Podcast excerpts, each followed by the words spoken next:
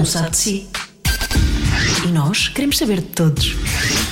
Cada um sabe de si. Com Joana Azevedo e Diogo Beja. E então, quem é que estava com saudades? Quem era? Quem era? Pois é, voltamos. Pensava que este podcast já tinha sido extinto. Nós também. Mas não. Mas não. Eu quando disse, ah, quando fiz a pergunta quem é que estava com saudades, estava a falar, somos nós, não estou a dizer que Nós. são os ouvintes, somos Sim. nós, somos nós. Por acaso, eh, vários ouvintes que perguntaram, então, e quando é que volta ao podcast e por aí fora. Tivemos aqui uma série de contratempos nos últimos tempos, vamos assumir, passando a Tivemos. Covid, eh, cada um à sua Em vez. fases diferentes, sim, exatamente. Eh, férias. Conv- convidados também que tiveram percalços, enfim. Mas agora estamos num bom momento, eu acho, porque temos vários, vários episódios gravados. Portanto, agora em princípio não vai faltar podcast nas próximas semanas, Até meses. ao verão, que começou ontem. Ah, raios, então. Então se calhar acabou. Tchau, obrigado, até sempre. Não, Ah, vamos a brincar. fazendo. Sim, Vamos fazendo. vamos fazer nada de que podemos. Ah, até porque eu acho que este regresso, vamos a chamar, esta rentrée da temporada, que não acabou ainda, não é? Sim. Eu acho que é uma rentrée em grande, por É, acaso. eu acho que sim. Eh, já há muito tempo que queríamos falar com a nossa convidada, a Joana Barrios. Sim, não, não se tinha proporcionado ainda, mas eu sabia que isso é especial quando acontecesse. Sim, eu era grande fã do, do podcast do podcast dela. Não, ela tem que fazer um podcast, Ela mas é tem. do blog dela, Sim, ela tem que fazer um podcast. Tragédia, que já não existe, Já não existe. infelizmente. Mas ela sempre, eu gostei muito sempre da, da maneira como ela escrevia e da maneira como ela se expressa. Sim, e como, sim, como se expressa às vezes visualmente também, a forma Sim. como ela se veste e, e a forma como ela fala, ela, ela inventa expressões, é muito engraçado. Ah, e, e às vezes, agora lá em casa, isto nem se chega a ser um guilty pleasure, eu acho que falamos com ela sobre isso também, que ela diz: guilty pleasure é uma coisa que não existe. As pessoas gostam, gostam, assumem Sim, que gostam. tem é? prazer, tem prazer. Sim, e às vezes vemos vários episódios do da Joana seguidos. Ah, é? Sim, sim. E, e- e ficamos cheios de fome. É uma coisa. Mas adoramos ver o, o programa da, da, da Joana. Pois, portanto, eu também eu gostava muito de viver com ela. que ela deve cozinhar bem, deve ter boas roupas, Certo. bom calçado. Sim. Deve ser ótimo viver com ela. Primeira conversa, em breve vivemos juntos, está bem? Vamos a isso. Vai começar o programa que só sei que se chama Cada um sabe de si. Vai ter gente convidada para conversas do nada e esta começa assim. Frase! Sim, sim. Uma coisa que eu A minha goza comecei a imenso gostar comigo. Às vezes estamos no restaurante e, e eu, e eu, pá, chega a comida ou coisa assim do género e eu faço. Já adorei este prato, é que é mesmo bonito. Qualquer dia está a roubar coisas dos restaurantes. Podia acontecer. de café. Ou então, olha, mas é, é um fornecedor ou compra em loja? Exato, exato, exato. Tem de ir a um armazém grossista.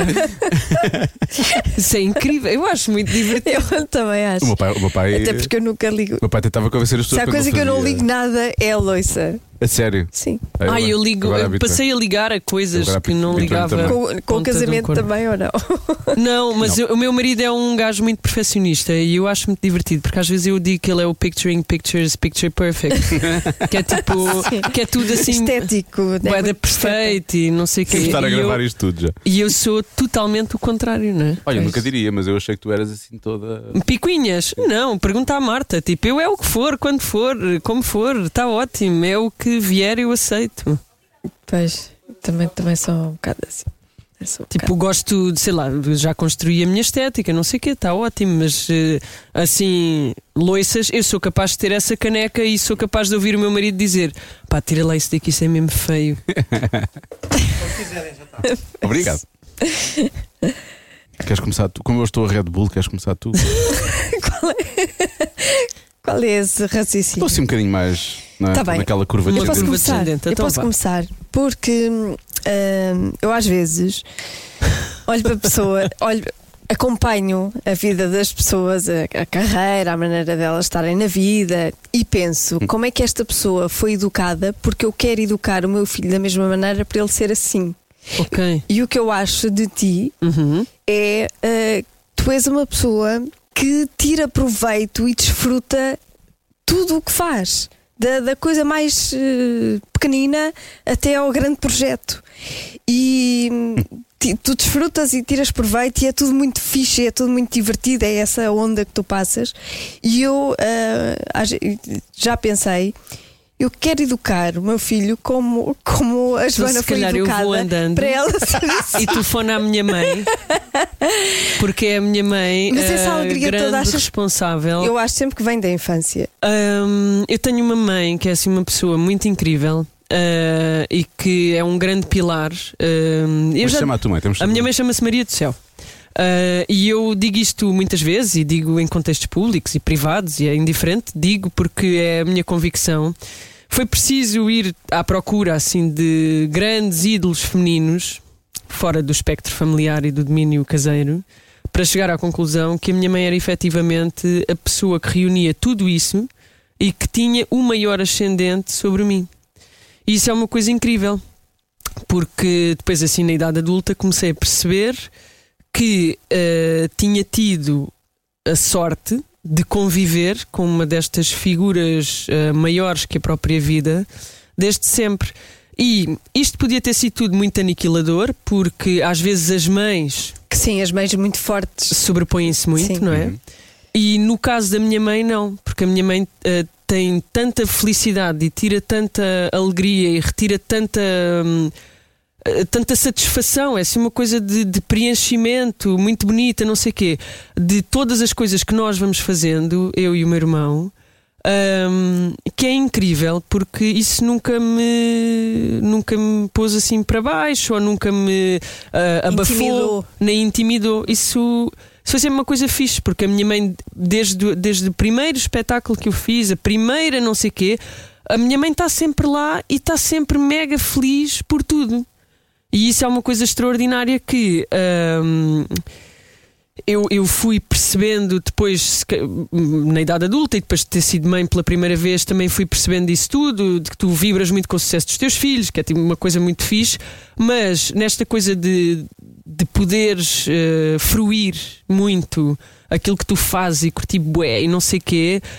Hum, eu às vezes brinco né, e faço aquela coisa de olha mãe, estou na rádio, olha mãe, estou não sei. E é muito agir porque tipo a minha mãe realmente ela eh, recebe essa mensagem e fica mesmo Fica feliz. feliz. Portanto, o, o segredo disto tudo é provavelmente esse: é eu ter tido uma mãe muito forte, ah, uma mulher, ter tido, ainda tenho, claro que sim, uma mulher extremamente forte, uma mulher muito determinada, uma mulher muito inteligente, muito sensível. Ah, e acima de tudo, uma mulher que nunca teve medo de ser ah, mulher e mãe, que é uma coisa que também para as pessoas que se tornam mães acontece muito, não é? Que tu às vezes anulas-te um bocadinho Ahm, pronto, porque faz parte, não é? Vais-te esquecendo de ti. Há outras pessoas mais importantes, os teus filhos são mais importantes. E a minha mãe, mesmo enquanto, enquanto mãe, e, e ela passou por muitos períodos sozinha connosco, foi sempre uma mulheraça. E isso é incrível, é um exemplo de perseverança absolutamente extraordinário. E sempre que eu falo da minha mãe, seja onde for, ah, a minha mãe sabe, claro. E, e a minha mãe diz-me: Bem, a minha amiga de não sei onde, há não sei quantos anos, acabou. E realmente corresponde a essa. E esta ideia de que a minha mãe é esta grande figuraça é universal. Tipo, não há uma pessoa que se tenha cruzado no caminho da minha mãe que não leve uma recordação inacreditável da minha mãe. E isto é um. Ou seja, é muito fixe porque a minha mãe é mesmo uma casa-mãe, a minha mãe é mesmo um céu dentro desta lógica do que é que é a construção de céu, não sei o quê, Ah, e porque ela também pinta os olhos de azul, portanto é uma coisa muito linda.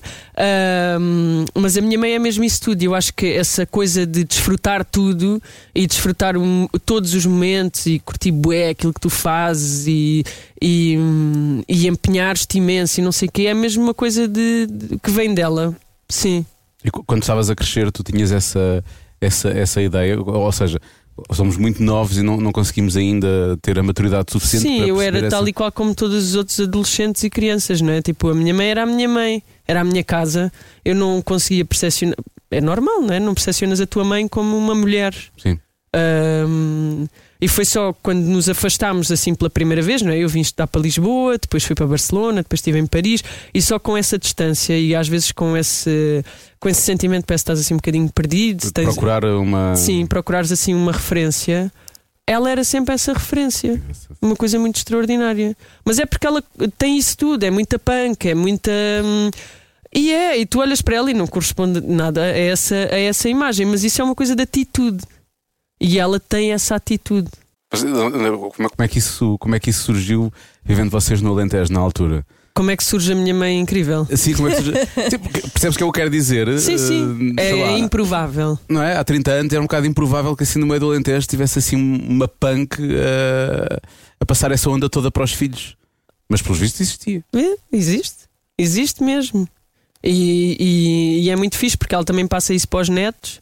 E, e- e é muito giro tipo, perceberes essa referência intergeracional. É mesmo muito incrível. E eu acho que é preciso também nós todos eh, percebermos que os nossos pais, os nossos avós, todas as pessoas que, que compõem o nosso universo são pessoas altamente ricas e extraordinárias e cheias de coisas.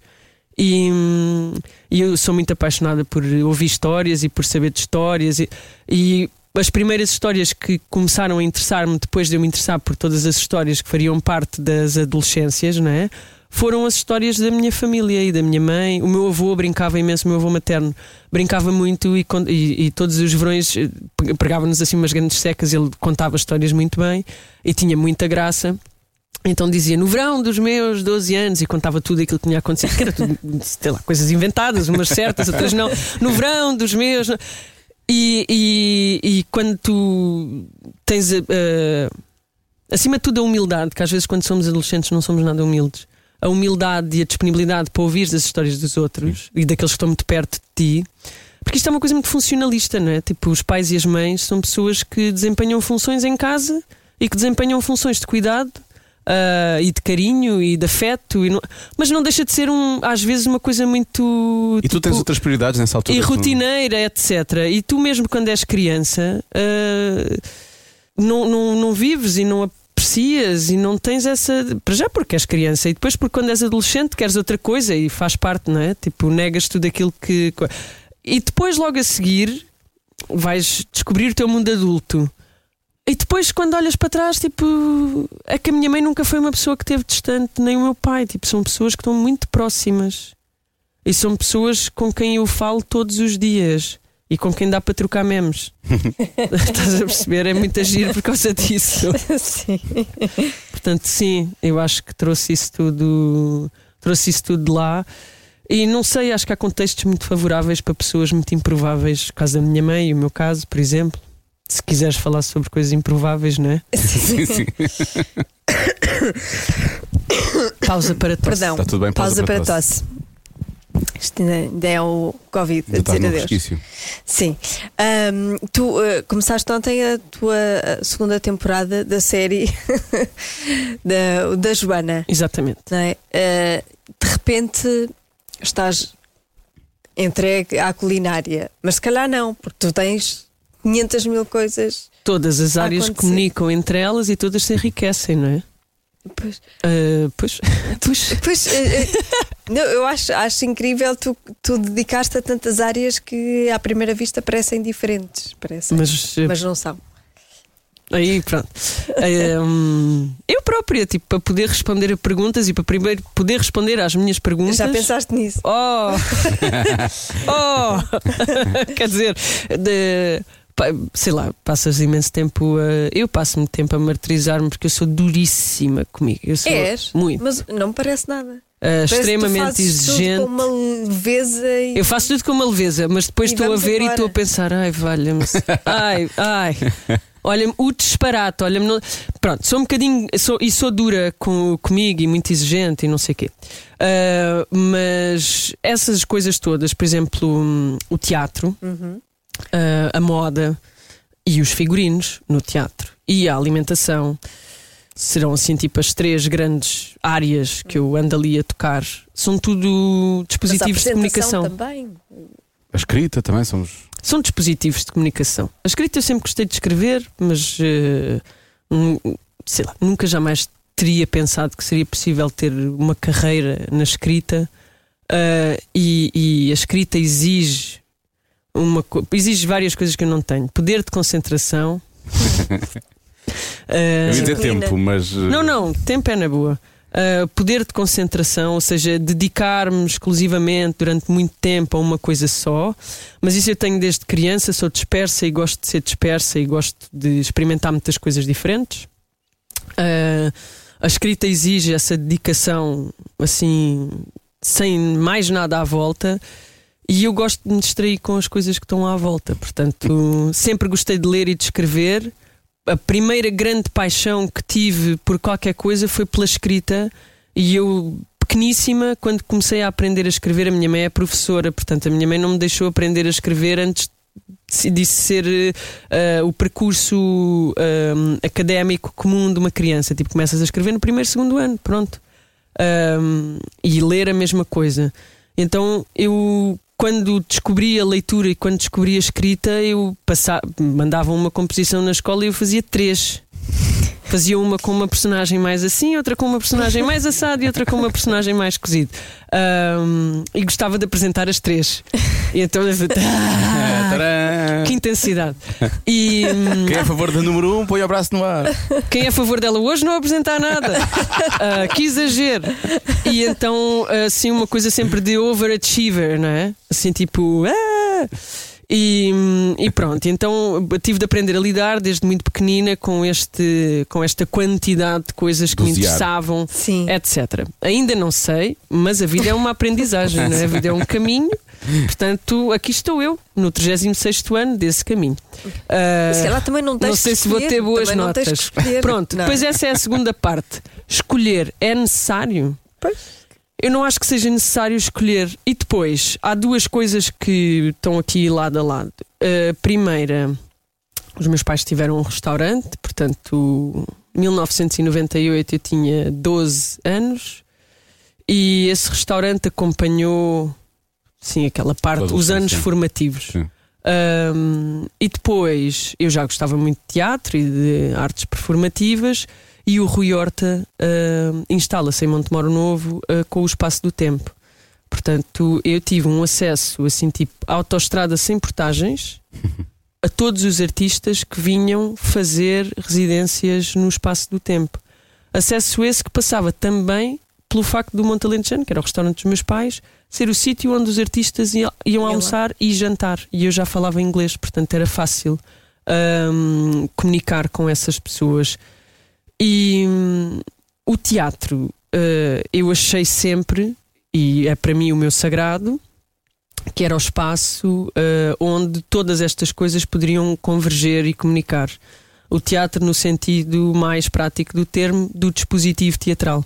Ahm, é um dispositivo extraordinário, combina tudo, é possível enfiar tudo lá para dentro. E, hum, e ainda bem que na minha vida surgiu ah, a possibilidade de conhecer o Teatro Praga, conhecer eh, o Pedro Penin, o André Teodósio, Cláudia Jardim, Patrícia da Silva, José Maria Vieira Mendes e tantos outros artistas que ah, fazem parte ou já passaram pelo coletivo Teatro Praga, Diogo Bento, Paula Sá Nogueira, portanto, André Godinho, tantas pessoas que também fazem parte do meu universo. Ahm, e fico sempre em pânico, estás a ver? Isto é, aqui dentro não, não me vai eu ter esquecido de alguém. Ah, e isto, mas Daqui está aqui uma mais um aparência de chill. Ahm, porque eu acho que é muito preciso, é muito necessário neste caminho ah, reconheceres o sítio de onde vens e, e atribuires essa justeza a toda a gente. Ahm, e a importância de todas essas pessoas para o teu percurso, Rogério Nuno Costa. Ahm, pronto, e há, muitos, há, muitas, há muitas mais pessoas. Ahm, mas eh, eh, não me quer perder, portanto, o, o- tive a sorte de conhecer o Teatro Praga ahm, e de perceber de uma forma muito empírica que não existe limite para aquilo que tu podes fazer dentro do espaço teatral, respeitando aquelas regras. Ou talvez não. Uh, e isso para mim foi muito importante porque, hum, como vivemos numa sociedade muito utilitarista uh, e pró-produtividade, uh, o espaço dilatado para te dedicares à experiência artística, etc., é muito reduzido. Tipo, na lógica produtiva, não é? Pronto, é reduzido. E é muito interessante perceber que consigo, desde esse sítio e desde essa forma de olhar e pensar e ver, falar de moda, falar de alimentação e falar de áreas aparentemente utilitaristas da vida, não é? Toda a gente tem de se vestir, toda a gente tem de comer ah, e, e conseguir trazer para elas as coisas que vêm dos outros sítios. E eu às vezes brinco e digo que faço performance culinária e E é verdade. E, sim, porque não? E é verdade. Podes Porque... criar uma personagem quase quando estás ali. Sim, Apesar ou de ser uma seja, coisa muito tua, mas não. sim, ou seja, eu estou a utilizar o dispositivo comida, não é? Para, já para não ficar pendurada. E depois porque, hum, porque a televisão é um sítio que me intimida. Ah, e, e há muitos sítios de grande exposição que me intimidam, não é? Ah, eu não deixo de querer utilizá-los e de querer lá ir, não é? Explorar. A curiosidade também causa sempre um Sim. vértigo. Ah, não deixo de ter essa vontade, mas não deixo também de sentir eh, o peso dessa curiosidade. Portanto, é assim uma coisa que se alimenta e hum, é muito interessante. Mas se estiver a performar uma atividade, não é? Tipo a cortar uma cebola, descascar eh, batatas. Não é muito mais nisso, não é? fácil. Claro. Tipo, te- para já, olha, o que é que has de fazer às mãos? As mãos estão ocupadas. se aquilo correr mal ou se não sei o quê, se disser, pronto, estavas a fazer não sei o quê. hum, eu acho que isso, que isso é muito interessante. E depois há outra coisa que eu nunca me tinha percebido, que é deste poder unificador e deste, deste poder incrível que a alimentação tem enquanto veículo.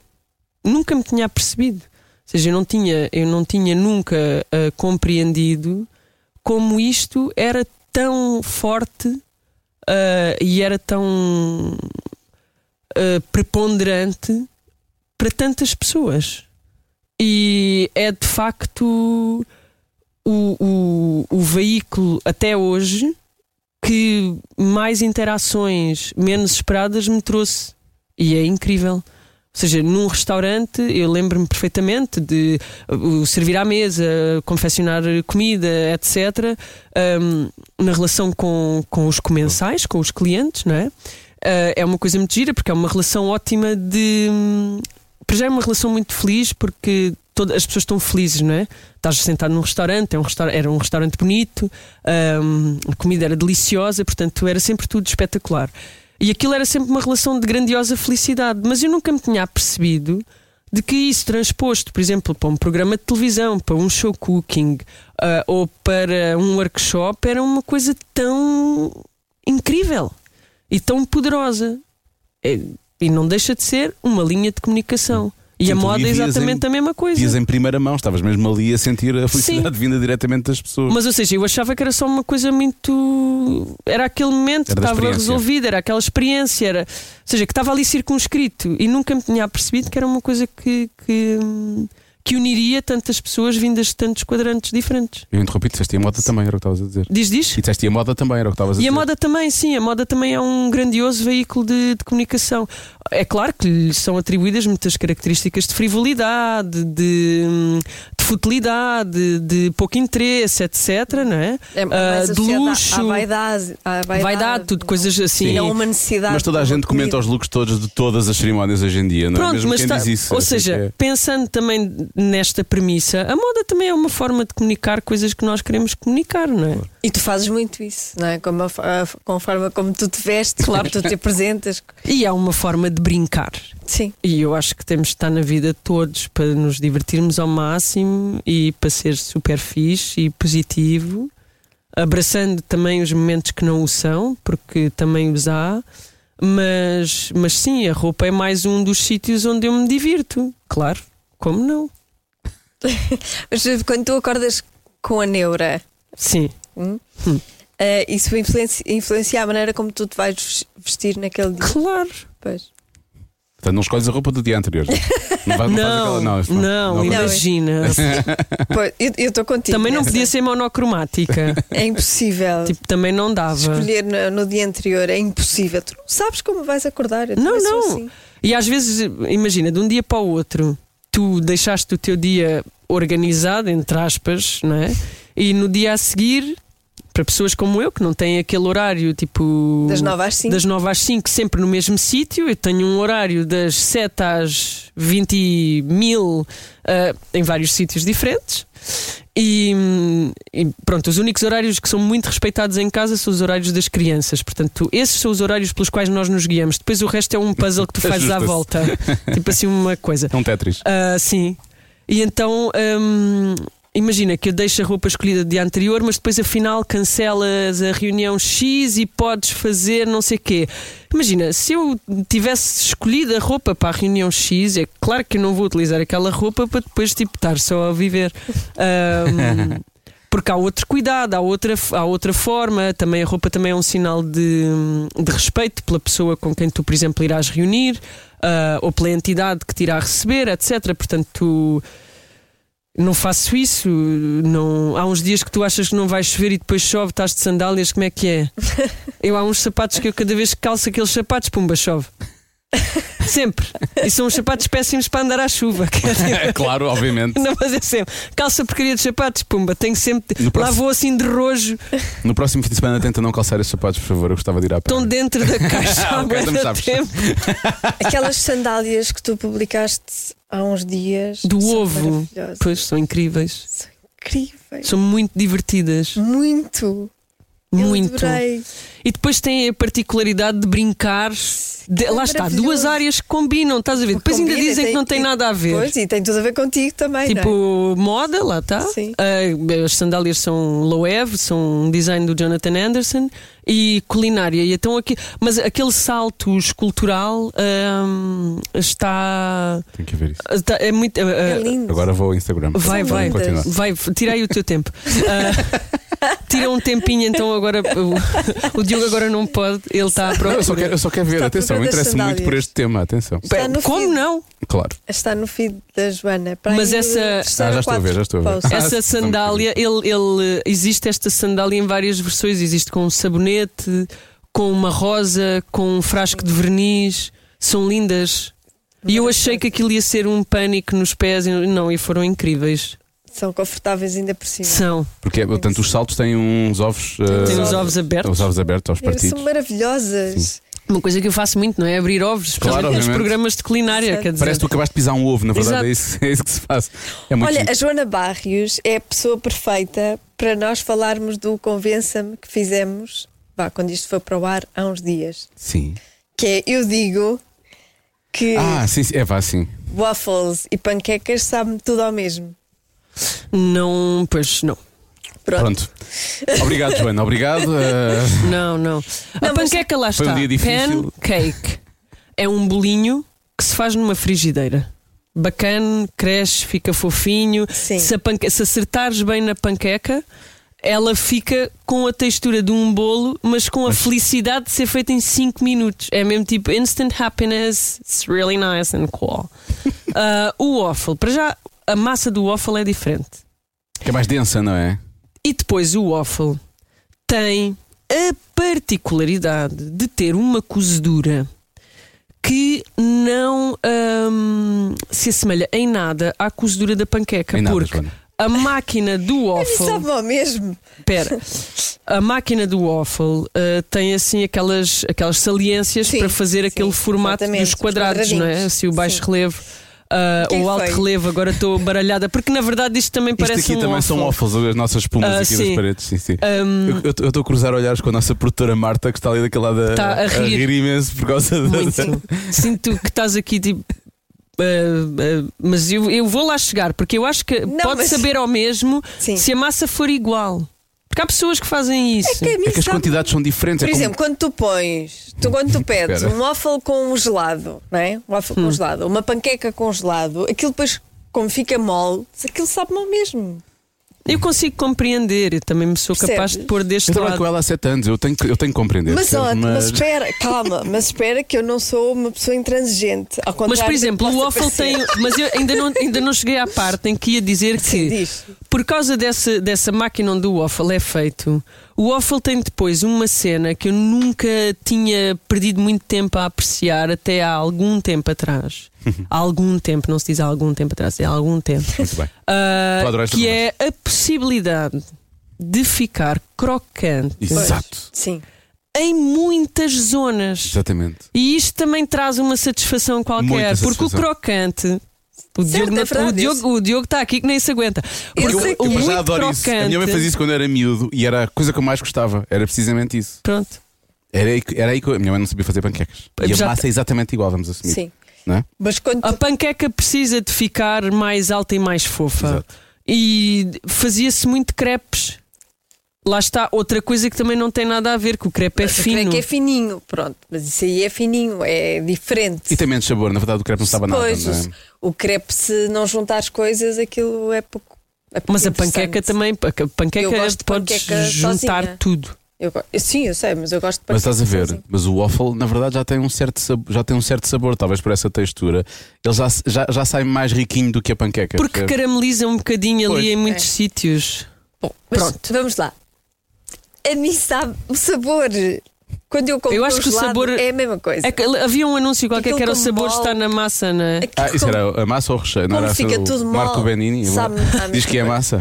Então, Não sei, o onde- sabor está na massa. Ou o segredo está na massa. Exato, segredo o segredo está está no, massa. no molho, na massa, no molho. É isso. né? É- Mas aqui está, no teu caso está na massa. Eu acho que andas a comer massa. panquecas e waffles num sítio onde não tratam isso. Não digas o sítio, a gente não precisa de saber. Mas atenção que eu estou preocupado com o palato da Joana, porque a Joana, na mesma edição, disse que farturas e churros sabiam ao mesmo Oh. e omeletes e ovos mexidos sabiam ao A mesmo. mim sabe-me tudo ao mesmo. Pronto, mas Covid longo, não é? atenção, Ficou assim. Ela se calhar já estava era com muito, há muito tempo, estava com créditos. eu vou-te explicar. Porque eu acho que como aquilo, aquilo tem os, mes- os mesmos ingredientes, põe-se na boca e sabe mais ou menos ao mesmo. Pronto. Como desconstruir uma, a, a- a- a verdadeira experiência Esta, de prazer mas tu que é devias comer. ser um bocadinho ah, crítica gastronómica. Eu fui para casa Ia ser pensar. incrível. Eu fui, É incrível. eu fui para casa pensar na. Nos, Oh, tu foste para casa pensar fui, nisto? Fui, fui. Ah, pá, nos acredito. argumentos que os ouvintes deram. Posso fazer uma pergunta? Chateaste muito o João com isso ou não? Não, nada. Ah, não, não, foi não. só para mim. Foi uma discussão interna. Foi. Por acaso é de ter esta discussão com eles. Andamos a discutir pouco. Como animar a vida lá em casa? Sim. Sobre o seu marido. Eu pensei Coisas. assim, eles têm razão nisto, de que às vezes os ingredientes não, não, não compõem a mesma coisa, o mesmo sabor. Pois não. E depois, onde é, que, para onde é que a minha cabeça foi? Diz-me. Uma pessoa com dois progenitores pode não ter uma família. Uma pessoa com dinheiro e casa e saúde pode não ser feliz. Isso vai muito longe. Uma- não é? Nós começámos em waffles e E panquecas. foi eu por aí que eu pensei. Eles têm razão. Ah, admitiste, mas só para dentro. Sim, sim. Sim. Está bem. Eles têm razão. Mas para, teve que ir, teve que ir aos progenitores e ao dinheiro e às casas para não, para não dizer, pera, pera, pera, isto é mais ou menos os mesmos ingredientes, as massas são diferentes, são preparadas de formas diferentes e portanto não podem saber ao Pá, mesmo. isto cada um também eu respeito. Cada um sabe de si, lá está. É, lá está. Mas, Mas- ainda bem que tivemos esta conversa. Era, era isto? Era sobre isto. Era isto. O waffle e a panqueca. Na verdade, Joana só queria falar sobre isto. Olha, Sobre o waffles foi um e prazer, panquecas. Joana, obrigado por teres vindo ao programa. Pronto. Nunca fiz waffles. Não tenho Não? máquina de waffles. Ah, aquela- E é uma grande seca, lá está, porque aquilo demorava muito tempo. Ou tens uma máquina grande, Sim, uma máquina industrial, porque não em casa, não é? porque não? Num apartamento A minha dá mãe tinha uma muito jeito. assim pequenina, que fazia um a um. Mas isso é muito querido da parte da tua Era. mãe. A minha mãe, a a minha mãe realmente amava-nos, porque era impossível. Eu pedia-lhe aquilo, demorava muito tempo, mas ela quando fazia, fazia muitos. Fazia assim um. Um bet, Jana. Agora tem waffles para a semana, vá. Sim, sim. Até que depois entrava em ação, aquilo durava dois dias. Mas mesmo esconder. assim, dois dias já é bastante. Dois dias é tempo. bastante, sim, sim, tendo em conta o lateiro que eu sou, sim. Já é Comes muitas coisas, gostas, né? Gosto muito de comer, sim. Também. E de beber. Depois houve esta coisa da pandemia e isto piorou muito. Pio- Mas melhorou. Melhorou, sim, esse nível melhorou. Pronto. Piorou outros níveis. Opa, Pronto. Mas pronto, não quero falar muito sobre isso. então não falamos. não, não vale a pena, já falei Como sobre é que isso foi? no passado. Tu sendo uma pessoa, eu não quero dizer hiperativa, porque isso foi uh, uh, ativa, uma pessoa ativa e com interesses vários. Vários. Como é que lidaste com, com os confinamentos? Eu tenho interesses vários, mas eu também gosto muito de estar em casa com eh, o meu marido e os meus filhos. É. Adoro mesmo. Sim. E não tenho nenhum FOMO. Uh, vivo muito bem essa parte. E, e eu e o Carlos já trabalhávamos em casa antes da pandemia, portanto não tivemos de criar lógicas de adaptação do trabalho a casa. A única coisa que mudou muito foi esse trabalho era aparentemente invisível porque acontecia em casa quando as crianças estavam nas escolas, não é? E de repente o trabalho acontecia à mesma em casa, mas as crianças não estavam nas escolas e de alguma forma o sinto que o trabalho contaminou o espaço doméstico. E não gosto muito, por isso continuo, eu e o Carlos fazemos muito esse esforço por hum, trabalhar fora de horas se as crianças estiverem em casa. Na pandemia, as crianças estiveram sempre em casa, portanto, nós trabalhávamos fora de horas. Ah, para podermos dar o máximo de atenção aos miúdos e podermos brincar com eles e estar com eles e fazer construções e panquecas e não tivemos ainda a máquina do waffles, mas ah, Está a caminho. não sei. Eu pessoalmente não vou comprar. Porque depois também não tenho onde a pôr, não é?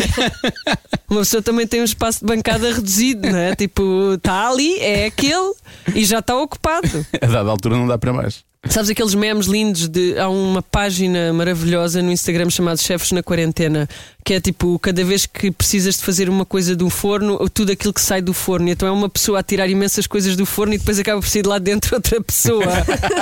E eu acho que a máquina do waffles também tinha de ir para dentro do forno. Não temos onde pôr. Mas, hum, ou seja, mas para isto tudo, para, para chegar à parte em que. ah, é, para nós foi tão difícil como para a maior parte das pessoas, ah, porque realmente é, é muito difícil lidar com, com a falta de, de- da presença da família, dos amigos, ah, com o aniquilar total das rotinas. Ah, com tudo isto, mas ao mesmo tempo, para nós, enquanto família, também foi incrível porque nos aproximou muitíssimo mais.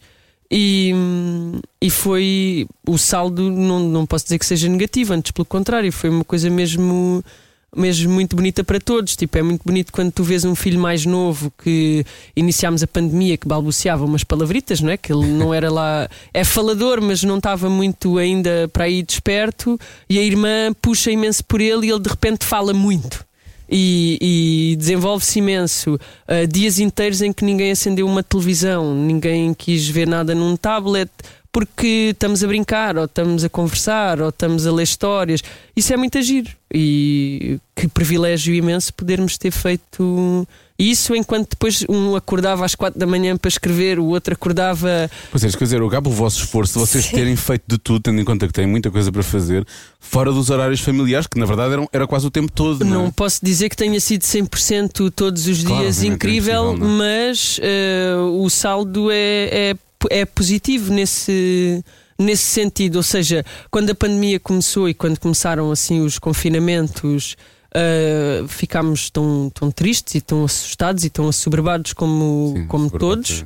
Uh, eu acho que, que para mim aquilo que define é assoberbado, uh, a soberbada.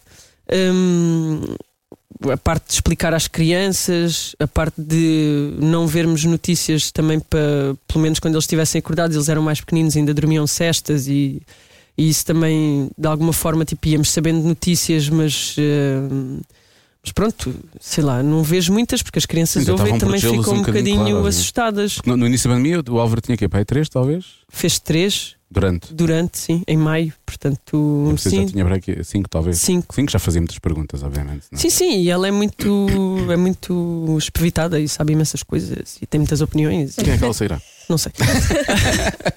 e então, ou seja, isso, isso são tudo coisas que, que nós tentámos ao máximo fazer. É claro que houve dias em que não era possível. Houve dias em que, em que o trabalho invadiu efetivamente o espaço doméstico.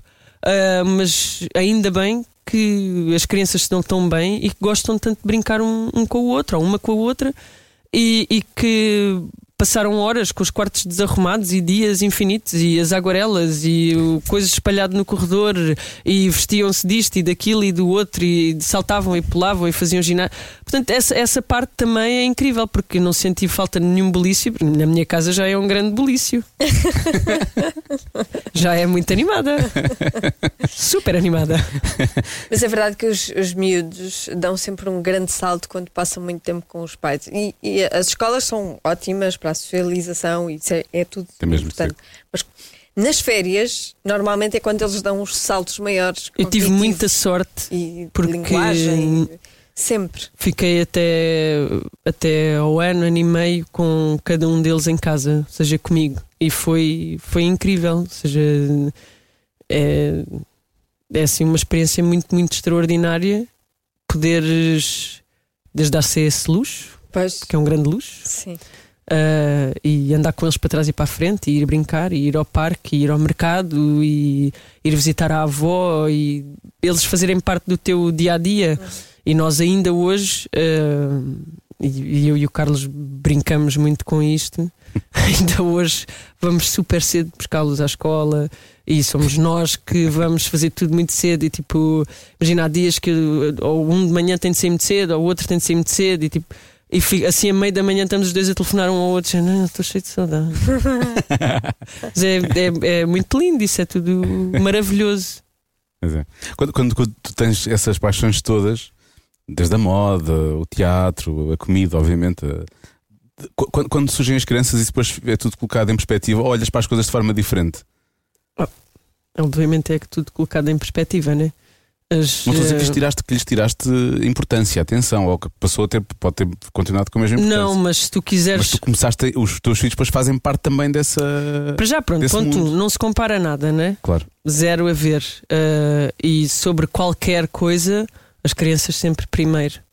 Uh, tudo pelas crianças sempre Ah, eu não primeiro. estava a comparar as crianças com as coisas. Não, a não. dizer, de- Ou seja, a alimentação para- Todas as outras terá a coisas mesma importância que adquirem. tinha antes, digo eu. Mas Todas as uma outras- forma diferente de olhares para elas. Uh, uh, por exemplo, a alimentação, esta, esta caminhada, esta aventura no espaço público com a comida e com a alimentação Começou com o nhonhon. começa com o Nhom Nhom, que é um livro de comida para crianças, não é? Acho que é bastante óbvio o que é que isto quer dizer. Ahm, e, e sim, ou seja, quando não existem filhos, tu comes uma coisa qualquer. Só para começar, quando existem filhos, tipo, pensas no almoço, pensas no jantar, ah, sabes que a alimentação é uma parte importantíssima ah, da educação, ah, da sua rotina, etc. E isso altera tudo.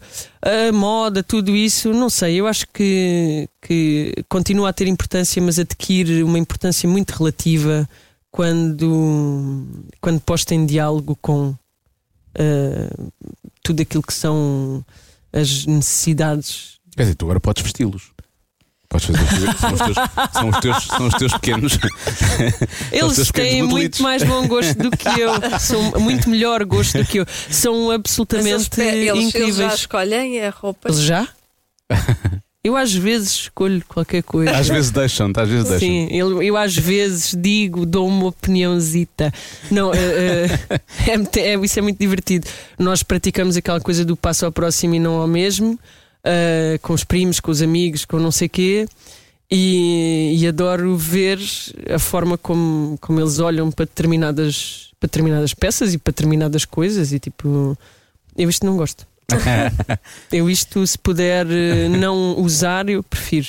E é incrível. Eu lembro-me quando eu era criança de umas calças cor mostarda que, eu- que a minha mãe me obrigava a vestir e cada vez que eu vestia aquelas calças eu ficava tipo. sentia-me bué triste, era horrível. Ia para a escola com aquilo e eram herdadas de uma prima lá, tá? Eu ia para a escola com aquilo e eu ficava tão triste com as calças cor mostarda e depois combinavam com uma camisinha de mal me queres mostarda e um pouquinho carmim. Epá, e aquilo tinha um efeito ah, devastador sobre, sobre o meu mood. Sim. E, e é incrível, é tipo. eu tenho estas memórias de quando- e de roupas muito específicas de quando era criança. E às vezes vejo fotografias e sei que aquela memória não estava não errada, ela, aquela roupa existia. E a minha cara também condiz. E uma das coisas mais geniais foi um dia ter visto numa fotografia de criança que eu me visto hoje em dia tal e qual como eu me vestia em criança. Que as coisas que eu gosto são exatamente as A mesmas. sério? Camisas abotoadas até acima, calças curtas, meias brancas com sapatos. Engraçado. É Eu ia te incrível. perguntar se tu tinhas saudades dessas calças de cor de mostarda, já, já- já percebi que não, então, sendo assim. O corte gosto muito e sinto que Não, não há cor. reminiscências desse corte ah, transposto hoje para a minha vida, que é uma calça de cintura subida com a perna ligeiramente hum, carrot shaped, em forma de cenoura. Ah, mais do que isso, não. Essas Não. calças, porque eram depois. Mas é uma coisa extraordinária, que depois tinha um tecido que era assim, tipo, eu acho que era linho. E era, era mesmo mortal. Eu, eu usava aquilo e ficava mesmo triste, mas pá, tinha de se usar, estavam boas, eram do teu tamanho e tipo, hum, tens de usar. Claro. Eu teria usado muita coisa que não gostaria, não, não, não gostava de usar, mas de isso certeza. de certeza Isso é- que não. Sempre. Não sei, mas para mim aquilo impactou-me. Cada um tem a sensibilidade que tem. Pronto. Pois, eu acho que o meu pai vestia-me como se eu fosse um rapaz, porque ele queria ter um rapaz. E depois teve. Depois teve. Mas não vestiu ele como uma Nove rapariga. anos depois. Aí eu comecei a vestir vestidos quando o outro nasceu. E com 9 anos ainda querias vestir vestido. Isso é um tema que me interessa imenso.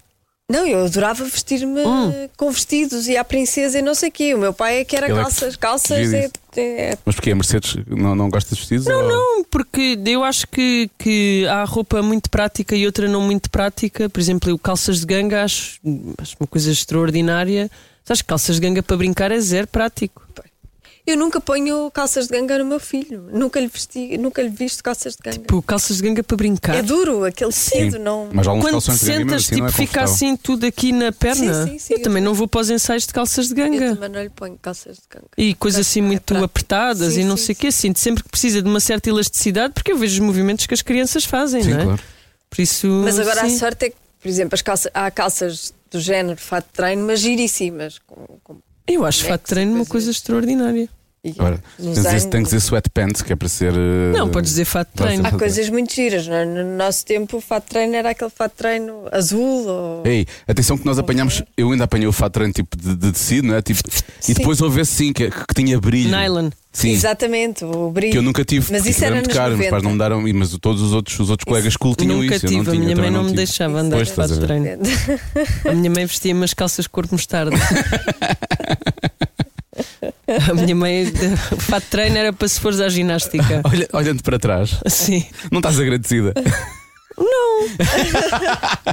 Quando é que começaste a, a desenvolver esse teu lado mais eh, ligado à moda? Desde sempre, não é? Vender essas fotos Segundo antigas. consta, é uma coisa que vem desde sempre. Desde sempre. E as coisas que definiam assim aquilo que eu achava que estava muito bem vestida ou muito mal vestida eram as formas. E isto é que é muito. que eu acho interessante, sei lá, uma criança. Porque era sempre pela forma, nunca era Nunca pela cor, cor. nem pelo padrão, era pela forma. Engraçado. Eu achava divertida a coisa da, da geometria das formas. E, come on, nascemos nos anos 80. Se havia volumes, Epá, havia foi muito. nessa altura. Sim, sim. E, e era mesmo para mim uma coisa de volumetrias. E eu era muito alta, muito magrinha, e então tinha, claro, brincava e, e jogava com isso. E a minha mãe queixa-se que eu usava os lenços dela para atar aos pés e fazer sapatos. E a minha grande cena é com sapatos. Aliás, estavas a falar de uns sapatos. Sim. E, e sim, e é aquilo que eu, eu acho que é assim o objeto mais Pois eu li que fetiche. tu começas a escolher Os uma looks, roupa pelos sapatos, sapato, não é? Yeah, sim. E, e sapatos é assim uma coisa mesmo fetiche. Ainda há bocado estava.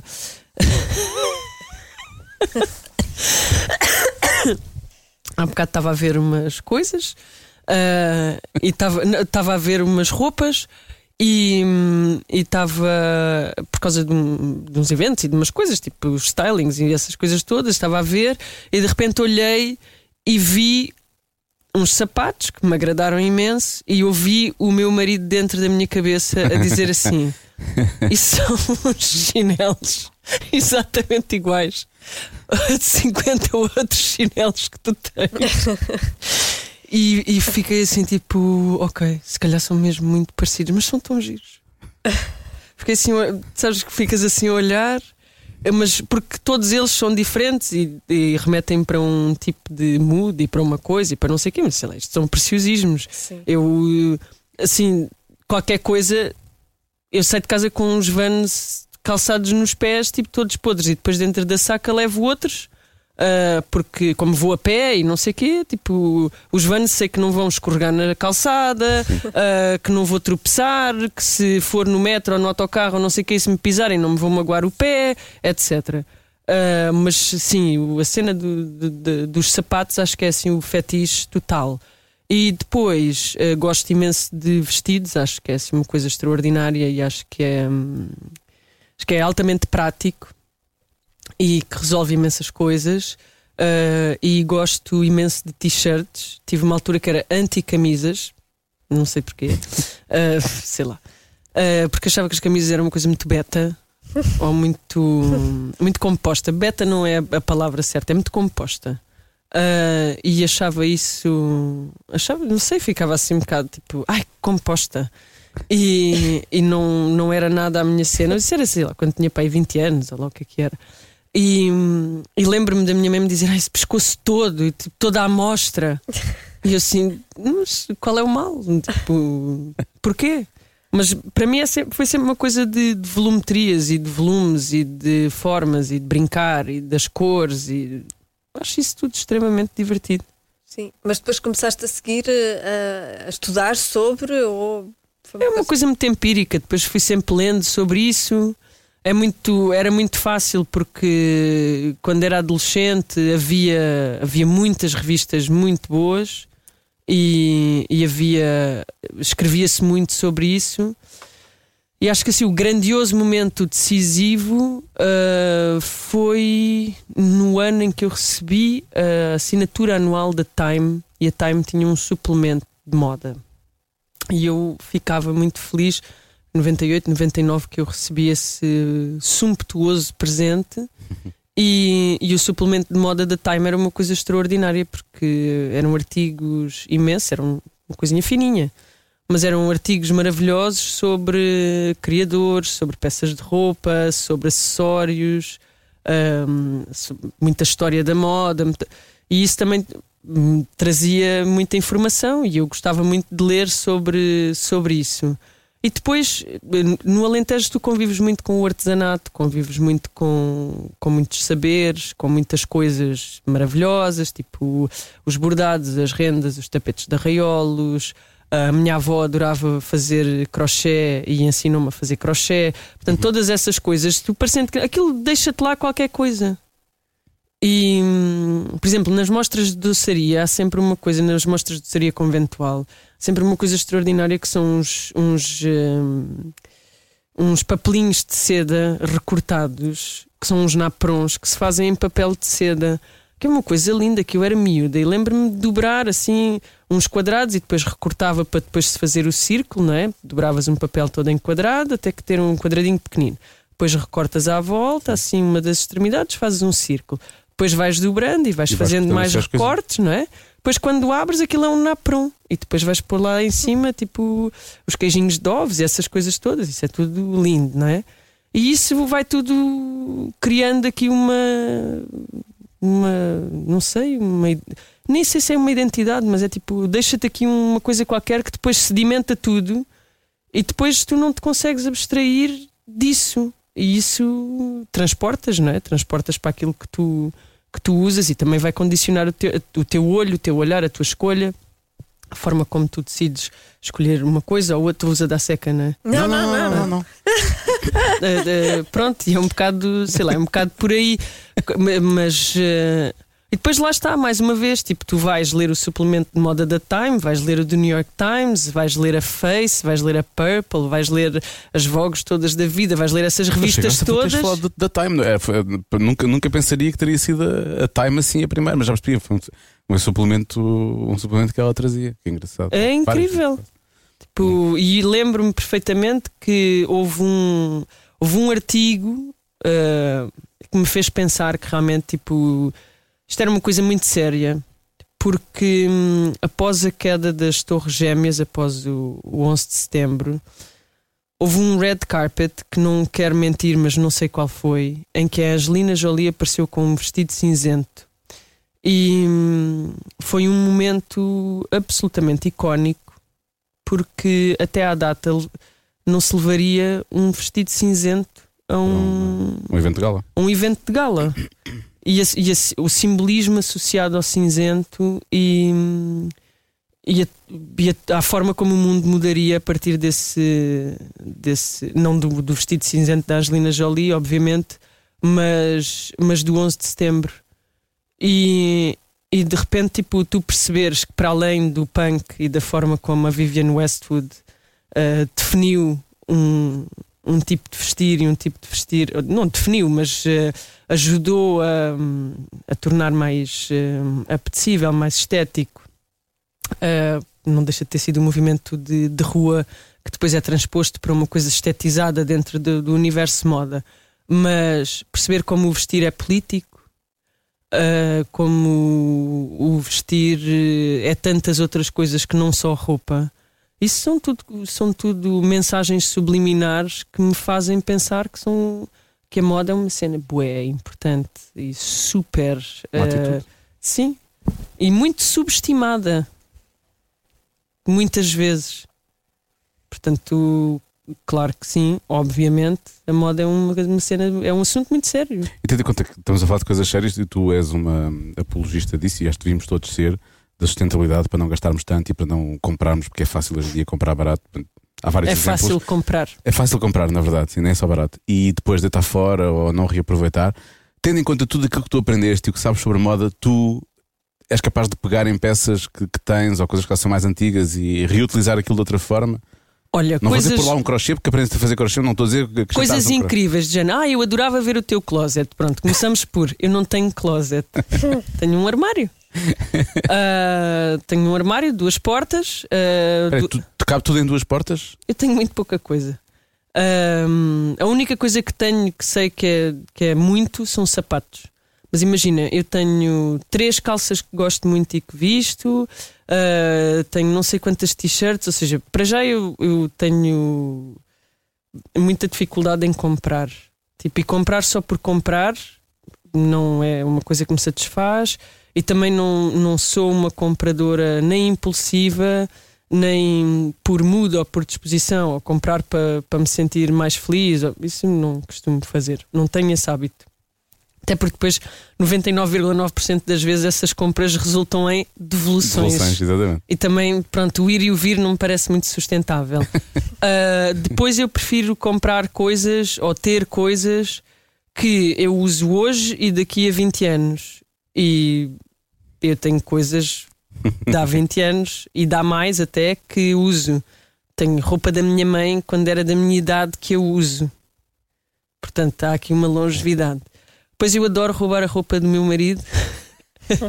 e, e- e uso muita roupa dele e ele usa muita roupa minha, por isso nós vestimos o mesmo número de camisa que é sempre XL. Mas tu és alto, eu estava aqui a pensar nisso. Não, mas eu uso tipo tudo largo, portanto é ótimo e, e é- isso é muito fácil, né? facilita imenso.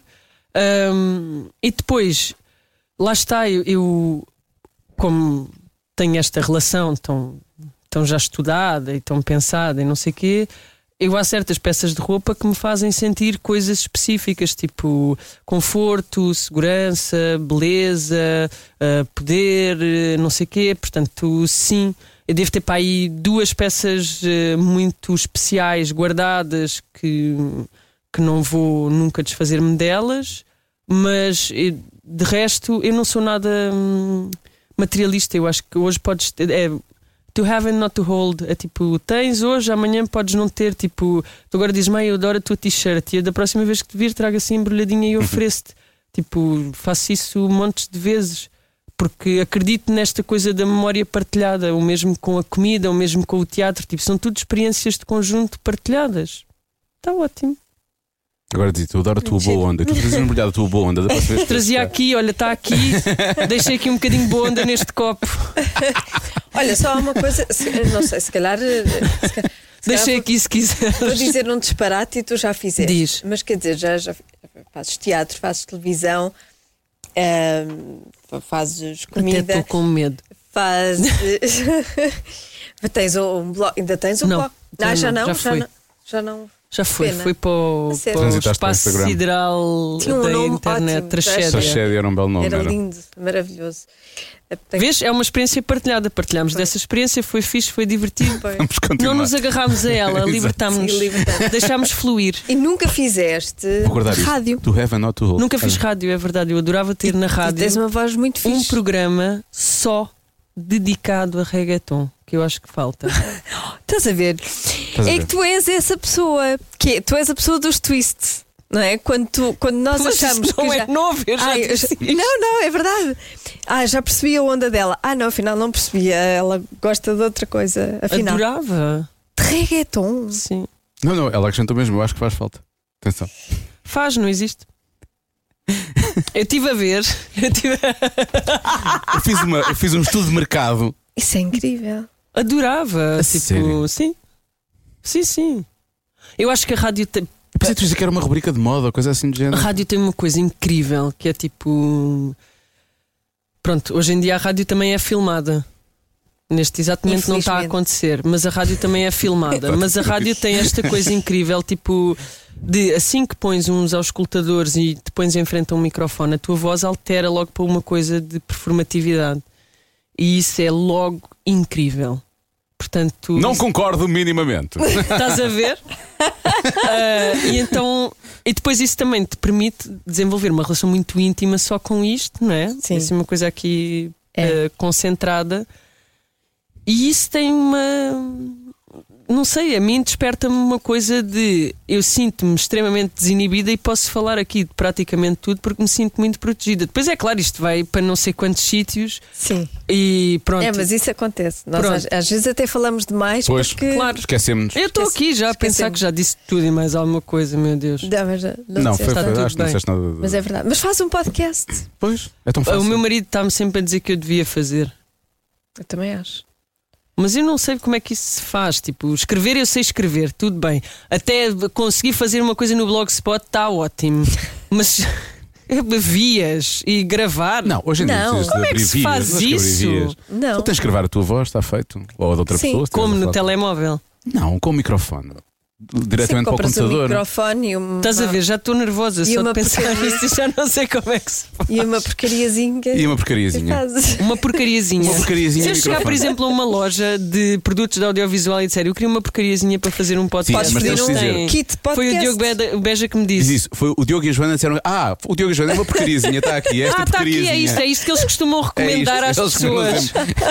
é uma bela porcariazinha. Pronto, mas não, não é muito caro. De, de- Não, tem- temos de Depende- equipamento, depende eu da diria- qualidade, Sim, não é? eu acho que com um investimento entre 100 a 200 euros tu podes ter um material muito bom para Mas toda a gente me diz que eu devia ter um podcast. Pois, eu também acho que sim. Não Do sei. que tu quiseres. Será que alguém ouvia? Sobre Claro reggaeton, pá, tá uma, há uma falha imensa no mercado. Tenho uma amiga Mas que há fez um mesmo. estudo. Mas, Desculpa, porque ainda, ainda por cima, tipo, isto é uma coisa que passa na rádio, mas ninguém pensa sobre reggaeton. Isto Mas é outro programa, depois Mas não pensa pode como, ser. como assim? Pensar sobre, sobre a forma como a música é feita, a fórmula, as, as letras, sobre os artistas, sobre As letras dos artistas, tipo. Mas há, há há um estilo próprio do reggaeton, ou seja, há uma coisa que eles estejam a promover. Estás a ver? É isso. Pois é isso, é, Temos de promover este tipo de, de de debate. debate. Eu não vou dar aqui os meus trunfos. Ok, tudo bem, não. Porque vem aí, vamos só, vamos só criar um nome para o podcast da- da Joana, por favor. Deixa cá pensar, espera aí. Reggaeton. Eu acho que tens de ir para casa pensar. Tenho que ir para casa a pensar. Não vamos fazer programa a seguir. Mas eu não sei se a Joana pode fazer um programa com música. Um É. podcast. Não, não se pode, por isso é que eu estou sempre Pois a é, lançar essa esta cena na rádio. Alguém tem, é- pois, é- alguém tem de pegar nisto Tens de na ter os rádio. direitos, tens de ter os direitos das músicas. Porque senão eu não posso passar músicas, posso cantar. Aqui em cima. Podes pôr 30 segundos. Acho que não, acho que não podes. Depois de 30 segundos podes, até 30 segundos. Podes? Portanto, podes, falas um bocadinho. Lá está, mais uma cena para eu me meter em sarilhos para Propõe, arranjar propõe à problemas. cidade FM. Pô, Por exemplo, pode ser. Acho que é uma boa. Ou a Vodafone também fica aqui. Ou a Vodafone. A Vodafone está a apostar muito nessa, nessa onda, por acaso. Podes Pode fazer ser. Pronto, isso. fica à espera Depois a de Vodafone. Até acho que tem então. mais a ver contigo, a Isso é- Vodafone. Reggae. Reggae. Reggae é o tom dela. Reggae, não, o Não. tom dela não. Reggae, não. Ah, de resto, não. Obrigado, Marta. Só para tu, valeu a pena só para estares a rir desse lado. Ela é o público mais fácil de sempre, não é? Ela Ela está a vibrar, é ótimo, é incrível. ela está a vibrar.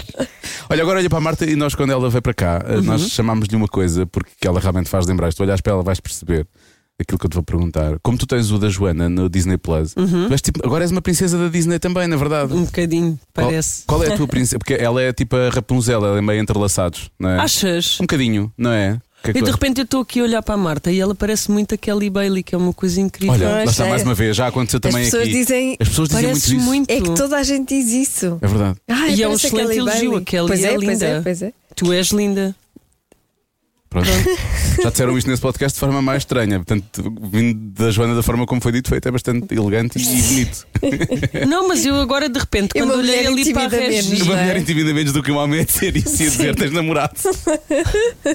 talvez seja um bocadinho a pé juntos, Talvez. como se costuma dizer. Eu acho que ele percebeu. Ah, Não sei quem foi, mas Então eu já nem me lembro se queres. eu sei Já quem foi, mas já falamos sobre isso. Está bem. esta parte depois vai toda fora. Sim, Esta vai, parte melhor. vamos cortar toda, claro que sim. Não, mas que, que princesa da Disney serias tu? Não faço ideia. Com o cabelo que tens hoje, podias ser Ariel. Podia. Podia. Há um episódio temático nesta, nesta segunda temporada do da Joana. Sobre princesas? O primeiro é sobre como Comidas impressionar a dos sogra. desenhos animados. Ah! Um menu absolutamente surpreendente. Recomendo muito. Peraí, peraí. Algum da verem. pequena sereia? Há coisas do mar? Deve haver. Ah, não sei, têm de ver. Mas eh, o- eh, é, foi- é só esse temático porque me São pareceu- todos temáticos. Pois, O primeiro era como impressionar a sogra. Exatamente, como impressionar Exatamente. a sogra. O segundo, um para as date, amigas vegetarianas. a- amigas vegetarianas. O Olha, olha, terceiro todos nós acho temos. que, hum, que, é, hum, que é esse da- da- das comidas dos Comidas desenhos dos desenhos animados. Hum, há comidas saudáveis. Há uma noite na Embaixada do Alentejo, jantares de grupo com menu a 8 euros. Ah, Adoro, adoro. São as melhores, são as melhores temáticas de sempre.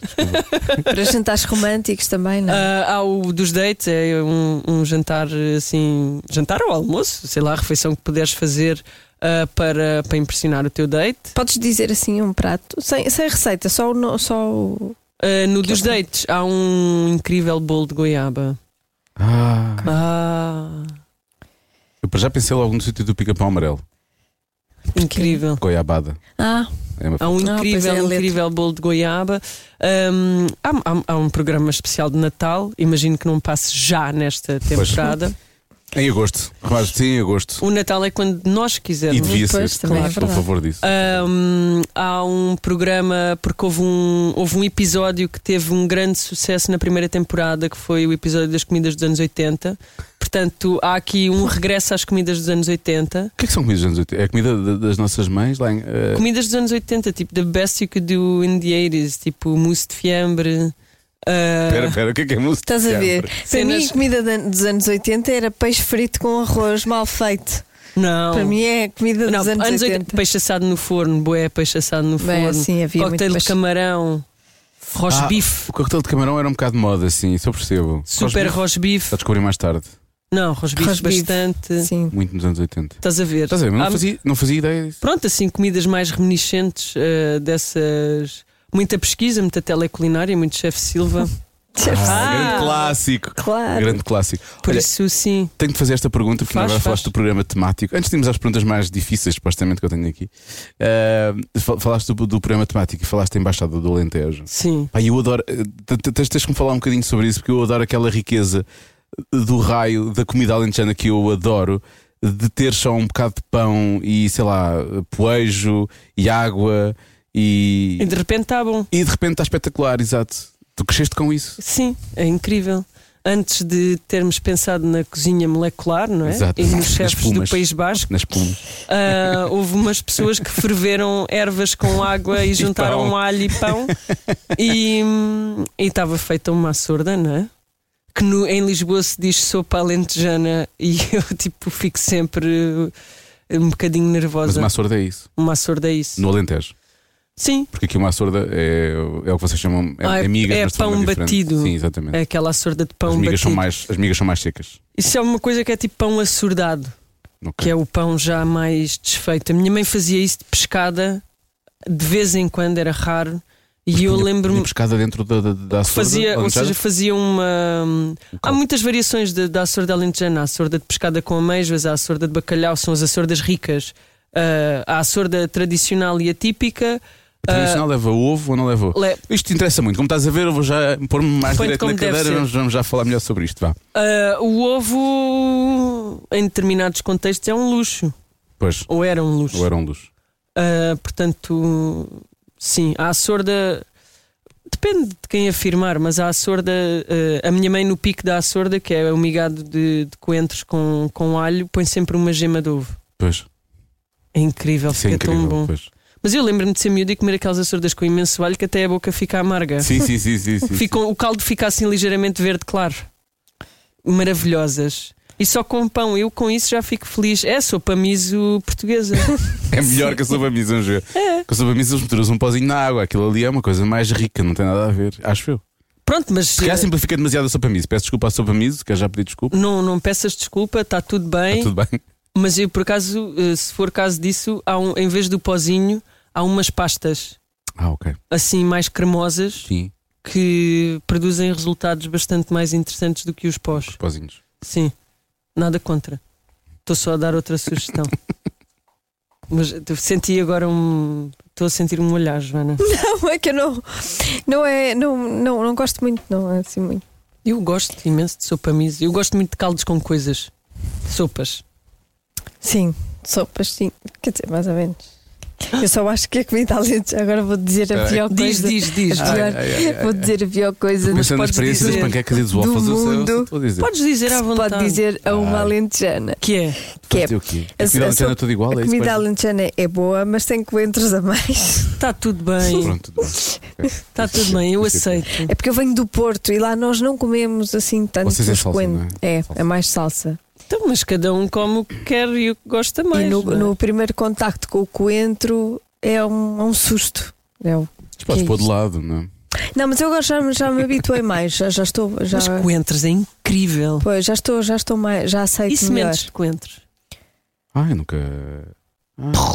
Ai, E agora vou embora. ai, estou uma bomba aqui agora.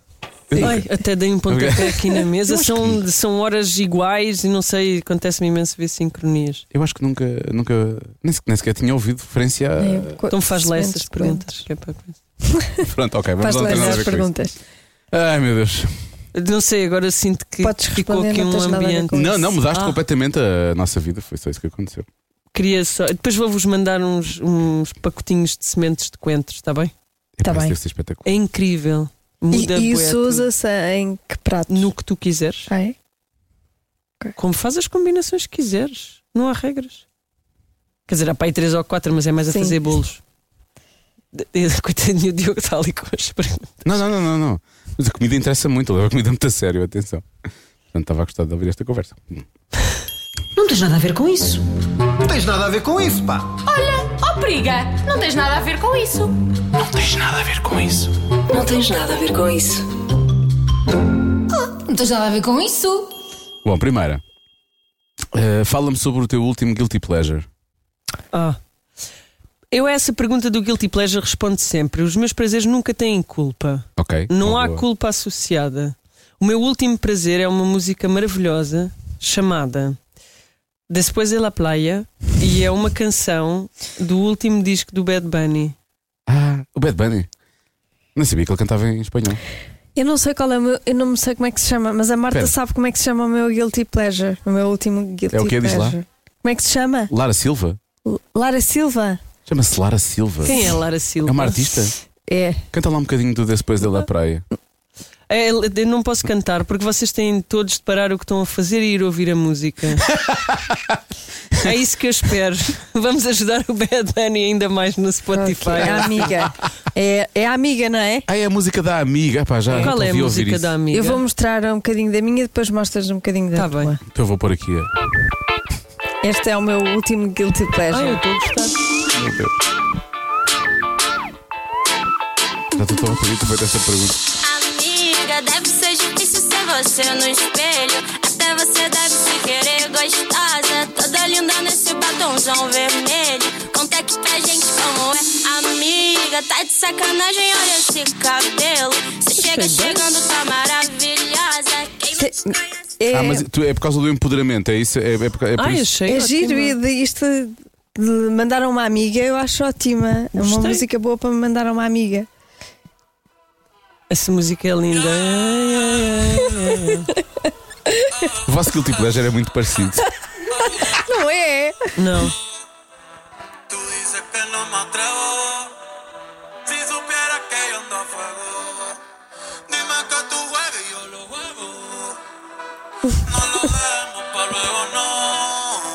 Que la lucha se fue. Y la noche me estaba a curtir. Atenção. É. Tens de ir até ao break. É, demora um bocadinho.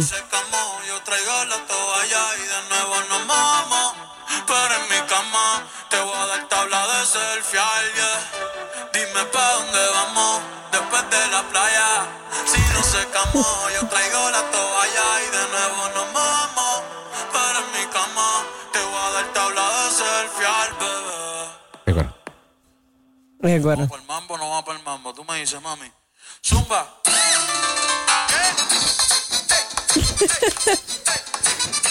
Passámos de Miami para Cuba, foi o que aconteceu, não foi? Porto Rico. Porto Rico.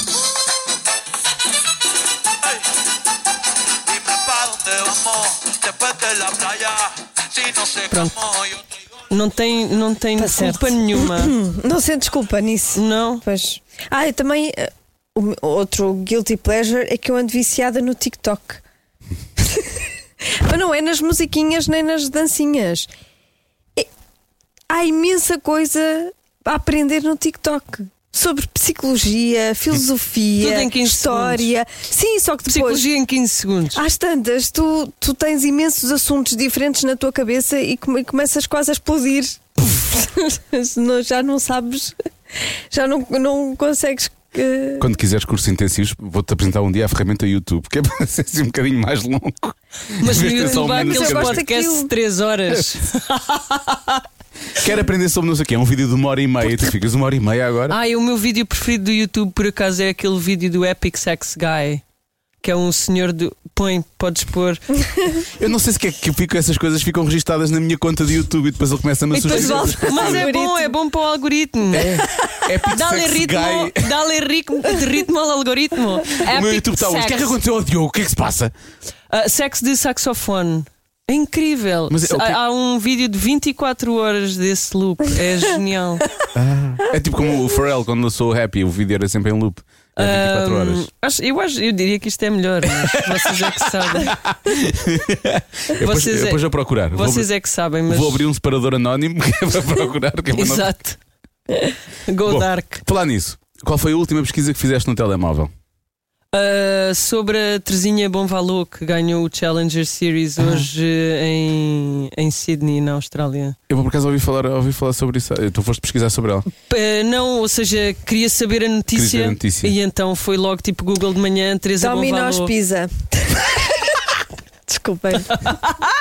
E comeste? Comi. Efetivaste? Boa. Então pronto, isso sim, tá. Pergunta: uh, pediste aquele, Claro. aquele pão de alho com ralho a penho? Não, não. Sabes Não. porquê? Porque pedia pizza com a sacana da pizza. Ah, não pediste o pão de alho com os ralho a penho? não, porque pediste- depois era muito ralho a pena. Era muito ralho a penho. Pronto. Está bem. Bom, mais uma. Voltando ao programa de impressionar a sogra. Sim. A melhor e a pior característica das vossas sogras. É muito fácil. Olha, É, a pior, quer dizer, é, não é, não a é pior má. é a melhor, a pior é a melhor. Não, dizer. não é má, porque faz parte dela e eu até acho graça, que ela fala muito. A minha é porque nunca atende o telefone. E a quantidade de preocupações que uma pessoa ganha, mas é só porque ela estava a fazer, estava a pintar e não ouviu o telefone. as coisas dela. Sim. Tipo, ai que chatos vocês, sempre a telefonarem.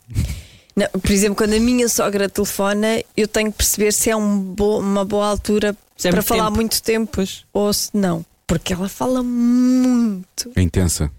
Sim. Hum, A melhor. a melhor é, é, é a coolness dela, que é, é espetacular. Pois a minha sogra também é assim uma super bacana. Sim. Vocês têm sogras parecidas, estou a perceber. Quer dizer, eu sei mais histórias da, da Joana do que da tua, mas. A eh, minha sogra, por exemplo, não foi ver o neto à, à maternidade porque lá não se pode fumar. Então, Eu, eu acho isso o máximo. pá, Mas não se pode fumar. São escolhas. E ela está sempre. Eu acho isso bom, maravilhoso. Mas depois viu, não foi? Claro, Claro, viu? então. mas, Quando ele Mas na tua casa dá para fumar. mas para mim, Quando ele começou não. a fumar. não, ela fuma na dela, não fuma na minha. Então tu foste à casa da tua sogra para ela conhecer o Não, neto. mas. Fumar à janela. Fumar à janela, Tá bem. terraço. Pronto. Pronto. Mas eu acho fixe. Ela não é uma, uma sogra convencional, não é Mas igual isso é às bom. outras. É ótimo. A minha sogra é mega fixe. A minha sogra tem um programa social e de atividades culturais, tipo. E é que artista? Estás a dizer que ela pinta? é uma das coisas que ela mais gosta de fazer é pintar. E faz coisas geniais e super divertidas e está sempre à procura de artistas novos e frequenta cursos de pintura. Assim, uma pessoa mesmo. E conversa comigo sobre arte, sobre livros. Pede-me tipo, ai, o que é que andas a ler agora? Ah, então, olha, estou a ler isto, não sei o quê. Ah, então, posso levar? Claro. Então lá levam os livros, depois lê os livros, depois conversamos. Uh, depois, às vezes, assim, temas mais, mais fraturantes ou temas que, que ela não domina totalmente ou não sei o quê, pergunta-me, ou então às vezes faz-me perguntas e eu não tenho lido notícias porque ando um bocadinho mais ocupada e acabo por uh, ser ela a dizer-me, ou eu digo-lhe, ela fica a ver debates até às tantas da noite, depois diz-me assim: estive a ver o não sei o quê, e depois. E é, é super fixe porque é assim uma pessoa que, que se mantém totalmente ativa uh, no pensar, no estar, em tudo. É incrível. É mesmo, mesmo incrível. Pois. Eu acho isso hiper fixe. Até Também- coolness. Também tenho muita, muita sorte com a minha. Olha, a, a música preferida da minha sogra é. Atenção. Metallica. Acho ótimo. Espera, espera, Calma. espera, não, isto não acabou. Metallica. Nós temos um jingle com isto e tudo. André Sardé. Ok. Muse e Tony Carreira. Tem- Não tem, Paradoxal. e não tem Linkin Park também? Não gosta também de Linkin Park? É Talvez. possível. Talvez. Já não me lembro. Lembro-me destes. Porque. Metallica é incrível. Eu ouço, eu ouço muitas vezes Metallica Ela assim em adora. momentos. Quer dizer, um dia, um dia quando a mais Sardé tocar catárticos. o Nothing Else Matters dos Metallica, Sim. tu sogra tipo. Para ela é o auge. Não, mas ele devia tocar outra, tipo, não sei, devia tocar o máximo um bocadinho mais a abrir. Sim. Só para não. O Saint. Anger, vá. Sim. Ainda por cima, um disco super trachado. Sim, vamos a esse, vamos a esse. Sim, Eu ia why dizer o not? King Nothing, mas não, vamos a isso, vamos a isso. Tá bem. Ué, pá, porque não? Giro, gosto. Já, já agora para lhe dizerem, para lhe transmitirem esta mensagem. O André tem voltado imenso, não é? Nos últimos tempos temos falado imenso dele, Pois aquela tem, música que o é. ouvinte precisava. Há uns tempos um ouvinte precisava descobrir qual era uma música e nós não fazíamos ideia. E o irmão dela cantava e aquilo não estava não estava assim, estava assim mais ou menos, pronto, e ninguém sabia. E depois os ouvintes disseram que era a canção do Subiu do André Sardé. E de forma parva a pensar, é impossível, fomos ouvir e era E era. exatamente aquilo. Uau, que fixe! Sim, e, ele, e depois passámos a música e tudo. E ele depois achou graça. Acho vergonhoso se vocês não soubessem. Sim. Como não sabiam logo Como assim? não sabíamos logo, Temos muita realmente. música na cabeça. Bom, finalmente, última. Isto não foi, hoje não foi nada assim de muito difícil. E tu já respondeste em parte a esta pergunta, na verdade. Eu? Sim. Como seria uma foto muito embaraçosa tua tirada na adolescência? Ah, pois, E aqui ainda há. A cara dela. Quase todas. Mas quase todas por causa de quê? Da roupa, da atitude, Sim, do que estavas a fazer? sim. Da roupa. Provavelmente estava a fazer coreografias. Como assim, Coreografia? Tu dançavas? Sim. Ah! Quem és tu? O que é que fizeste à Joana Azevedo da adolescência? Sim. Provavelmente. Fechou-a. Ou a fazer poses Ah, uau! de. Estás tão diferente. Mas tu- Tu- Uau! tu já viste a Elaine do Seinfeld a dançar? Já. não Já. Uau! Está aqui. Atenção, eu não estou a dizer que dançava bem. Sim, sim, claro, mas Estou só a Mas dizer que dançava. dançava estou só a dizer que também. nos esforçava nesse sentido. dizer. Mas dançar é importantíssimo, não é? Da adolescência, pois eh, de- eu até eu divirto-me muito a ver essas coisas. Acho lindo. Mas a minha fotografia preferida de todas e que sempre que tiver dúvidas regressarei a ela, é uma fotografia que eu já pus até nas minhas redes sociais. Que numa visita de estudo, pá, aí na segunda, terceira classe, eu tinha, deve ter sido a única vez que eu tive cabelo mais ou menos comprido na vida. Eu tenho um boné com a pala virada para cima, assim, à Suicidal Tendencies, com óculos, que eu usava óculos, uso óculos desde pequenina, e o cabelo atado debaixo do queixo a fazer de barba. A fazer de barba. Sim. E essa, eu era a pessoa que levava a máquina para as visitas de estudo, tirava fotografias a tudo e não se aproveitava nada. No tempo em que revelar Era um rolo era caro. Sim, sim. Era tipo, não, nunca mais levas a máquina. E esta é uma dessas eh, fotografias das últimas vezes que a minha mãe me terá deixado de levar uma máquina fotográfica. Olha, esta, esta vamos guardar, está bem? Mas essa fotografia está tá guardada e eu gosto imenso dessa fotografia porque é aquela fotografia que diz que tu não podias mesmo ser outra coisa. Tipo, o Carlos diz assim: Ah, tu és bizarra desde que és uma criança, então. E eu sim, e ele está ótimo. Então. É só aceitar. Ainda bem. Última pergunta, Joana. Ah, que- ah, queres que eu faça? Sim, esta já não faz parte do jogo. Não tens nada a ver com isso. É. Está bem. Então, é a nossa última pergunta. Vai, dá-lhe. Deixa eu ver se ainda me lembro de fazê-la. Ok. Se des- descrevesses. Não, eh, Estás a ver? Ele vai-me sempre corrigir e vai dizer que não é assim que se faz. E Não vai- era, essa, não era assim que tu ias fazer a pergunta. Se usasse um adjetivo para descrever a tua vagina, Ou qual seria? Qualificar. Também, descrever, A qualificar. descrever, Ah, eu, é? Eu adoro é que tu tenhas eh, dito à Joana para ser ela a fazer esta pergunta. Sim. Sabes porquê? Nós, nós, a primeira vez que a fizemos, ela foi dita de forma diferente. E o que é certo é Ok. que com o passar de- de- de- dos Mas anos. é que já assim. Esta é anos, uma pergunta praxe, portanto. é o que dizem os teus olhos. Neste caso é o que diz a Ah. tua va- vagina, no caso dos homens, é o que diz o teu Mas está bem, não é? Tá, só eu não gosto de usar a palavra descrever porque é muito gráfico, não é? Parece que estamos a pedir uma. É, é uma descrição, mas é uma descrição de qualidades. É isso que nós queremos, não é? Uma qualificação, não tanto uma descrição física, é nesse sentido. Eu sou meio picuinho. Detalhado. Sim, sim. Sim, ele é muito Os, os picuinhas. advogados pediram-me para ser muito cuidadoso com esta questão. Foi. Foi. Se não vais arranjar problemas. Os advogados da empresa disseram. E se calhar acaba-se este programa e vem o meu programa de reggaeton. Quando acabar o cada um sabe de si, o reggae é o tom dela. Vai, vai, dizer, vai Ah. acontecer. Não sei que, que adjetivo. Ahm, eu agora safava-me muito bem e dizia não tens nada a ver com isso, não é? Não, porque já não faz parte do jogo. Ah, já não. Isto é a nossa última. Há um adjetivo que eu acho incrível e que se apresenta maravilhoso para esta, para esta questão, que tem ela tantas vias, ah, e que no fundo utilizamos muito pouco, que é flamboyant. Eu acho que Ah, flamboyant flamboyant é bom. ah, ou flamboyant é incrível, portanto ofereço aqui Por é. flamboyant É ótimo. porque. hum, porque refere tanta coisa, adjetiva poder, adjetiva luxúria, É moda também. adjetiva imensas coisas, portanto, flamboyant. E flamboyant E soa bem. Flamboyante. Cheira-me já a queijo e a champanhe. Uh, pois, pronto, a queijo e a champanhe, não sei. Não é, se não agora posto para isto, não não é? é? Deixa-me só ligar fazer uma chamada para melhores. Estás a ver? Acho que lá está, é o tal pé juntos. Estava a correr tão bem, não é? Eu estou a falar do adjetivo em si. Do adjetivo. A flamboyant, ah, deve haver Eu penso mais assim naqueles ambientes decadentes de Paris, um tempo que nós não vivemos, nem nunca não iremos viver, não porque já- já foi, não é? assim, uma coisa assim muito também secreta, misteriosa. Se bem que da maneira como está, os, no- os novos anos 20 são, são estes. Os antigos anos. Agora vamos ter, vamos ter os novos anos 20. Mas a a gente- 20 de cada século deve ser Deveríamos mesmo rapidamente deixar-nos desta coisa assim reminiscente e passar só a viver o que estamos a viver agora, que não está tão mal, não tem de comunicar com os outros anos 20. não é? Parávamos com estas cenas e se calhar era muito fixe em bué de aspectos. bué mesmo. Sim, sim. Sabes? Não sei. São ideias que eu tenho. Porque eu não sou saudosista. Eu sou super saudosista dos anos 20. Esse, tempo que não feliz. viveste. Tão esse tempo que feliz. não vivemos. Pronto, mas é isso. Cada um sabe de si. Com Joana Azevedo e Diogo Beja. Na próxima semana, mais uma conversa que vale a pena ouvir neste Cada Um Sabe de Si. Ah, ele podia ter feito, ele podia ter feito facilmente um indicativo para este programa, agora que penso nisso. Pois podia. Porque ele tem uma facilidade em fazer indicativos e há um no nosso programa na rádio que é feito por ele e que é de grande sucesso, que é o Eu É Que Sei. Sim, o João Só é o autor do Eu É Que Sei. Não é ele que canta, mas. Não é ele que canta, mas são, são pequeninos, são João Só os pequeninos.